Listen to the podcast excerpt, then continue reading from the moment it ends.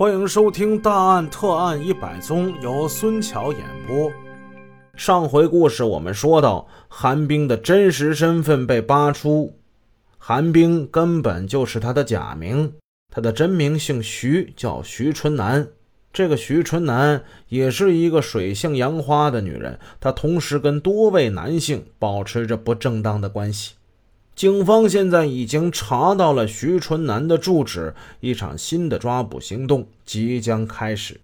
魏国良局长从长期刑侦斗争实践之中知道，玩女人、沉迷于淫乐是许多犯罪分子挥霍不义之财的共性。现在已经有了这个徐春楠的住址，能找到徐春楠，就能找到胡丹。魏国良好像看到这起久侦未破的大案面临着突破，他的心情特别的振奋。到北站地区治安分局之后，他没摆副局长的架子，一头扎进了刑警大队，跟侦查员们一起摸爬滚打，既当指导员又当战斗员。由于他已经失去了一只眼睛，很不方便，有时候下楼会踩空。前文故事我们介绍过，魏国良是全国著名的警界的英模。在一次战斗之中，他被歹徒近距离用自制的土枪一枪打在脸上，十八颗钢弹呢，其中有几颗打进了他的眼睛，至此他一只眼睛就失了明了。别看魏国良没了一只眼睛，他还跟当年一样做普通侦查员一样的工作。多次亲赴抚顺指挥抓捕行动。五月九日下午，魏国良获知了胡春的姘头徐春楠的真实身份之后，他振臂一挥，快步下楼，亲率侦查员带上那个李军登上了警车，他们就准备开往抚顺。正在此时，魏国良腰间的 BB 机响了。魏国良一看这个号码是母亲的，他赶紧拿手机给母亲打了个电话。手机中传来了母亲急促的声音：“国良啊，你快回来家吧，你爸不行了，你快回来看看他一眼。”母亲口中的这个人是魏国良的养父，虽然不是生身之父，但是三十五年的养育之恩胜似生父啊！魏国良心里特别的难受。他放下手机，司机此时没有启动警车，在等着局长下车呢。作为局长，这次行动魏国良是本可以不去的，他在分局里坐镇指挥就可以了。但是他想到一二九枪击刑警是震惊全国的大案，胡丹一伙人杀人、抢劫、盗窃，这是一系列特大的案件，马上就要侦破了。主犯胡丹更是严打斗争中省市公安机关指明要抓的重点要犯，抓捕已进入最后的关键时刻，车轮都要启动了。此时此刻，自己能因为个人的家事离开同志吗？如果现在自己下车，不要说辜负了党和人民的重托，就连那个远在甘肃的尚未见过面的农民兄弟也对不起。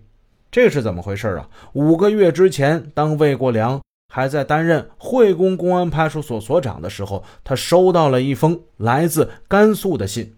前文说过，魏国良是全国公安系统的英模，北京公安部曾经报道过魏国良的英勇事迹。他的英勇事迹感动了远在甘肃环县的一位农民。展开这封信，还没读完，魏国良手就开始抖了。他感动了。这个信是这么写的：“魏国良所长，你好。我们虽然素不相识，可像您这样一位铲除邪恶、扶植正义的人民卫士，在全国人民心中也算是有口皆碑的吧？在当今社会中，哪儿有您这样的刚正不阿、执法严明的警官，哪儿就多了一份安宁，多了一份温馨。”正因为这样，人民更尊敬你，盼望有更多的青天包公，维护人民生命和财产的安全。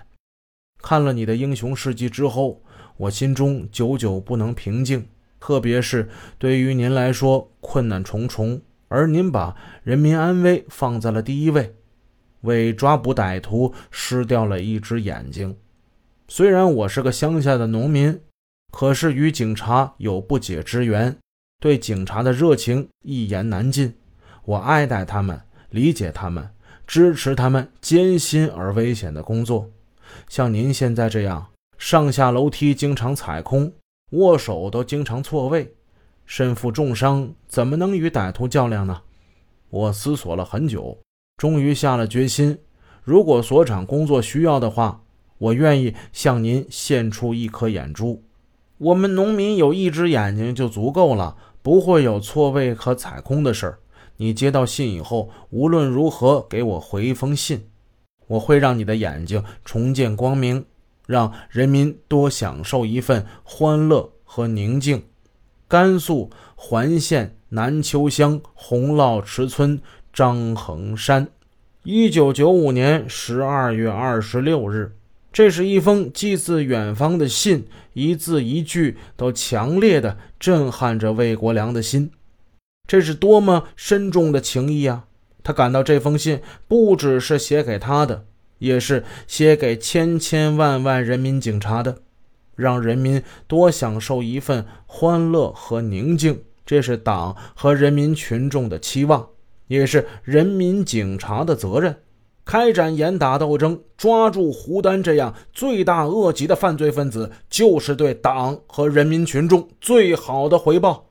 魏国良想到这儿，拿起手机：“妈呀，你儿子。”官不大，但是责任重啊！我马上就要去抚顺了，请你，请你和父亲原谅我。明天一早我就赶回来。说完，魏国良关上了手机，他向司机一挥手：“开车吧。”警车驶上通往抚顺的公路，魏国良的 BP 机又响了，打开手机。回去电话，电话之中只传出母亲的哭声：“国良啊，你爸咽气儿了。”魏国良哭了：“妈，你不要太难过，明天早上我就回去，一切由我安排，请您老人家原谅儿子吧。”本集已播讲完毕。如果您喜欢孙桥的作品，欢迎多多点赞评论，这样能帮助我们的专辑让更多朋友听到。感谢您的支持。